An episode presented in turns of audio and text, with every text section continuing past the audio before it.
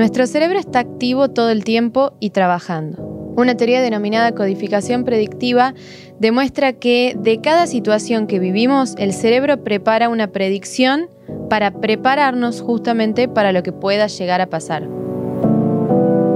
Hoy vamos a hablar de esa labor cerebral y de cómo puede afectarnos cuando se equivoca.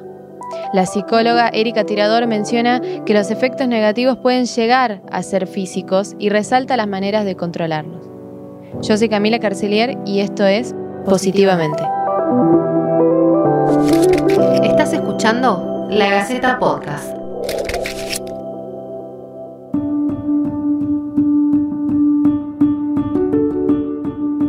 ¿Qué es la codificación predictiva? ¿Por qué el cerebro se maneja de esta manera? La teoría de la, de la codificación predictiva eh, se basa en la idea de que el cerebro constantemente está haciendo predicciones sobre la realidad, sobre nuestro mundo circundante.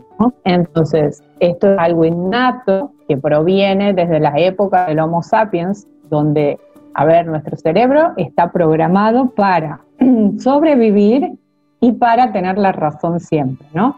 Entonces, dentro de esto de sobrevivir, todo lo que sea detectada como amenaza, en milésimas de segundo, está preparado para eh, determinar una conducta reactiva. Entonces, es por eso que el cerebro todo el tiempo está prediciendo y haciendo inferencias de los estímulos que recibimos de nuestro entorno. Ahora, vos eh, marcás que es algo innato, pero además de eso, las experiencias que cada uno tiene en su vida, ¿nos llevan a, prepararlo al cerebro de esa manera? Sí, nosotros, ¿cómo, ¿cómo es este sistema? ¿Cómo se da esta codificación predictiva? Nosotros recibimos información a través de los sentidos, ¿sí? Esto, más nuestra experiencia previa o nuestros modelos que vamos teniendo, llegan a nuestros niveles superiores cognitivos y ahí se le da un significado, es decir, que el cerebro hace una interpretación de esa percepción.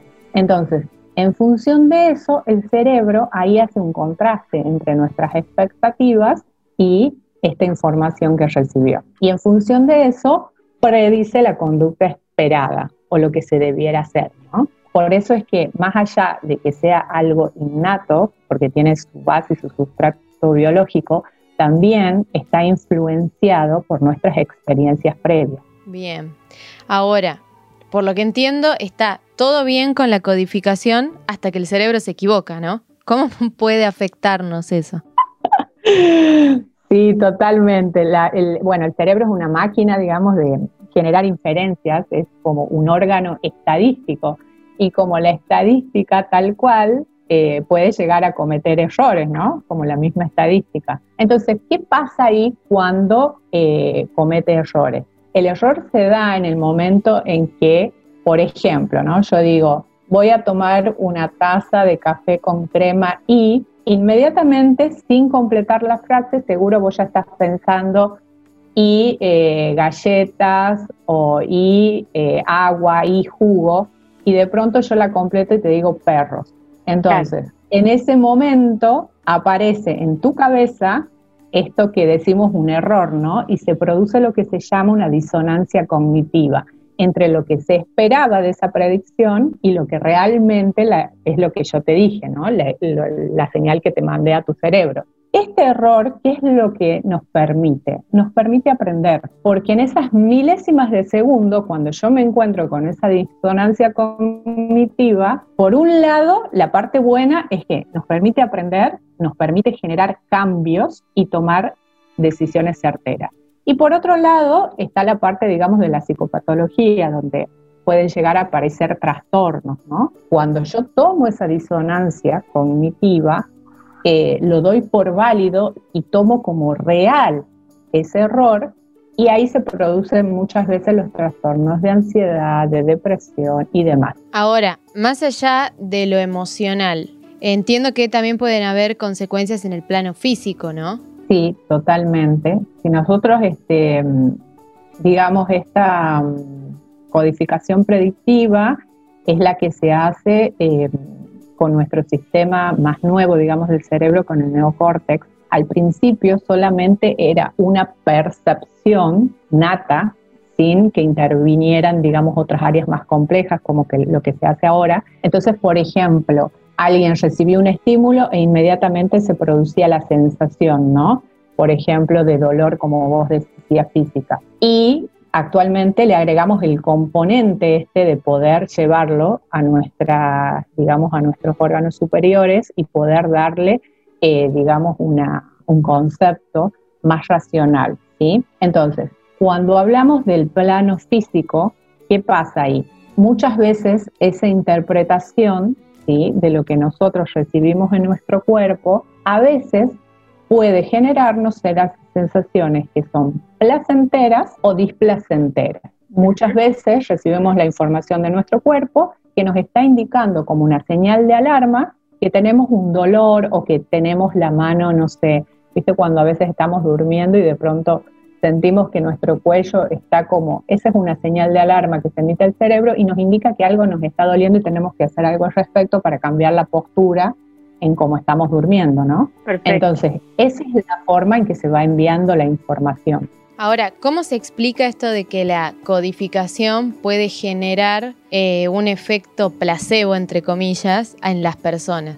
Sí, em, esto tiene que ver mucho con nuestra forma de pensar, con nuestros pensamientos, ¿sí? Nosotros, bueno, por un lado, como lo explicaba hace un rato, toda la forma de percibir la realidad, el cerebro no sabe en estos momentos, por ejemplo, que yo estoy hablando con vos, no sabe si es realidad, si es la realidad tal cual o no, ¿sí? ¿Cómo le voy a dar criterio de que es algo real? En función de lo que yo voy creando de ese pensamiento. Entonces, por ejemplo, hay muchas personas que viven situaciones que por ser eh, experiencias muchas veces reiteradas, ya se forma en nuestra cabeza un modelo. Por ejemplo, si yo entreno todos los días y sé que después de entrenar, no sé, empiezo a sentir migrañas, por darte un ejemplo, entonces es como que el cerebro ya predice y dice, bueno, listo, después de entrenar ya sé que inevitablemente me van a venir las migrañas y entonces puedo hacer algo para que esto este, cambie, ¿no? O me tomo un analgésico o lo que sea. Estos comportamientos, ¿qué es lo que hacen? Eh, cuando hablo de la forma de placebo, es poder trabajar en el cambio de esa forma de pensar. Si yo de pronto digo, bueno, esto pasa obviamente a nivel inconsciente en milésimas de segundo, ¿no? Si yo, por, por ejemplo, digo, sé que voy a entrenar, me van a venir las migrañas. No, no me van a venir las migrañas. Cambio mi forma de pensar, ¿sí? Muchas veces me puede llegar a generar una sensación o una emoción placentera de decir, sí, voy a estar cansada, pero yo sé que las migrañas no van a venir porque me voy a sentir feliz de que mi cuerpo entrenó, de que pude hacer una descarga, quizás del estrés que tuve en el día. Si cambio mi forma de pensar, yo creo una nueva realidad, ¿sí? Porque cada pensamiento que tenemos ¿sí? va creando nuestra realidad.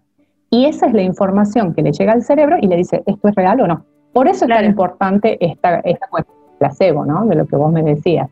Entonces, la base de todo está en cómo gestionamos nuestros pensamientos. Claro, es como eh, básicamente la predisposición ante alguna situación. También, exactamente. Sí, sí.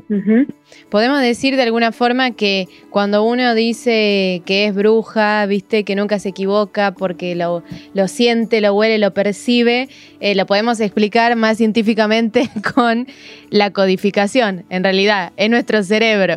Eso tiene que ver muchas veces con eh, nuestras expectativas. ¿Te acordás que yo te decía que recibimos la información y esos sentidos los vamos procesando y el cerebro le da un significado en función a nuestras experiencias pasadas, a nuestros modelos y a las expectativas, ¿no? Es como que el cerebro va a ver lo que quiere ver, ¿no? Y oír lo que quiere oír. Entonces, este, muchas veces esto de lo que llamamos la famosa intuición tiene que ver con nuestras propias expectativas. ¿Qué es lo que estamos esperando de esa situación que estamos viviendo en ese momento?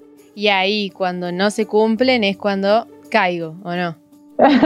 y cuando no se cumplen es porque estamos ahí con un error predictivo, entonces le decimos al cerebro, che, no, no es lo que vos esperabas. Y en ese momento se produce un espacio donde nosotros podemos aprender o donde podemos modificar nuestra conducta.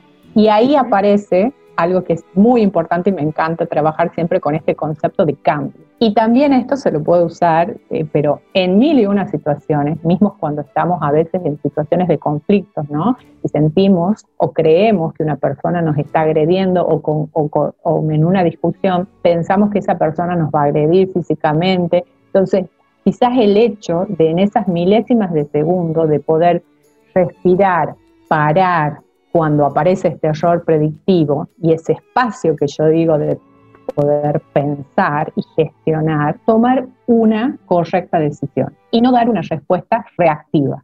¿sí? Perfecto, Eri. Muchísimas gracias. Bueno, muchas gracias a ustedes. Un placer haber estado aquí.